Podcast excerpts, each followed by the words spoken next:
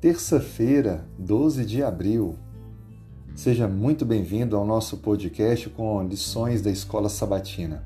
São comentários que ajudam na compreensão do tema estudado.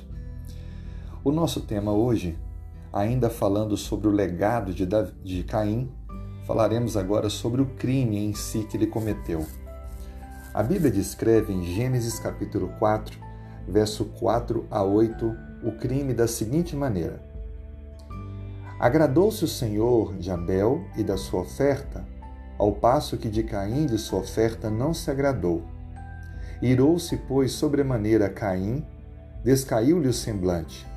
Então lhe disse o Senhor: Por que andas irado? E por que descaiu o teu semblante? Se procederes bem, não é certo que serás aceito? Se todavia procederes mal, eis que o pecado jaz à porta o seu desejo será contra ti, mas a ti cumpre dominá-lo. Disse Caim a Abel: Vamos ao campo. Estando eles no campo, sucedeu que se levantou Caim contra Abel, seu irmão, e o matou. O texto bíblico deixa claro que, como resultado de Caim não ter sido obediente a Deus, Deus precisou rejeitar a oferta dele. Deus nunca olha de forma diferente para nós. Ele nos ama e procura nos salvar. Mas aquilo que ele pede, espera que nós façamos. Não é possível Deus dar a aprovação diante da desobediência. O descontentamento de Caim foi tão grande que a Bíblia destaca que ele teve uma mudança na sua feição. Ficou irado, descaiu o semblante, demonstrando claramente a sua indignação por não ter sido aceita a sua oferta. Deus então faz dois conselhos importantes.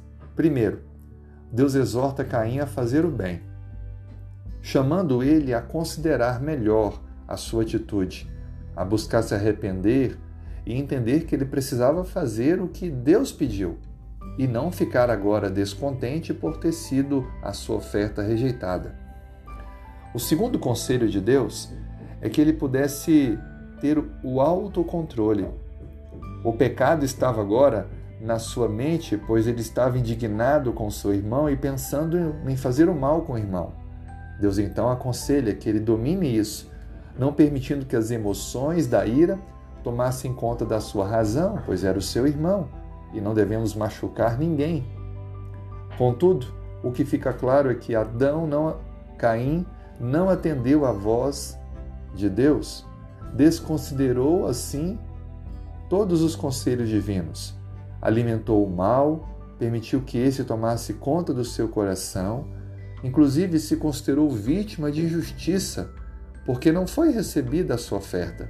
E assim, tudo isso misturado produziu nele o desejo de morte por seu irmão Abel. Oportunizou um momento e, estando os dois sozinhos no campo, ele mata o seu irmão, cometendo o primeiro homicídio da história. Falta, portanto, para Caim, faltou domínio próprio, controle das emoções e, assim, senso de reconhecimento de que, por não ter sido aceito, ele deveria então fazer o que Deus pedia. Que lições a gente pode aprender, aprender com isso? Ouvir a voz de Deus acima de tudo não alimentar a maldade em nosso coração, olhar para Deus como ser de amor e atender ao seu pedido, porque sempre vai ser o melhor para nós.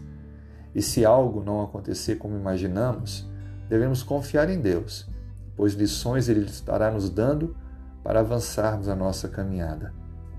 Nunca ter ciúmes, nunca olhar para o outro achando que eu estou sendo injustiçado e o outro honrado eu devo sempre reconhecer que cada um vai receber aquilo que Deus permite que receba. Assim, viveremos mais contentes com as situações que enfrentamos, certos de que, andando com Deus, seremos felizes. Quero orar com você. Se puder, feche os olhos. Senhor, colocamos em tuas mãos a nossa vida. Pedimos a direção. Nos dê domínio próprio, sabedoria nas decisões e firmeza no propósito contigo. Oramos em nome de Jesus. Amém.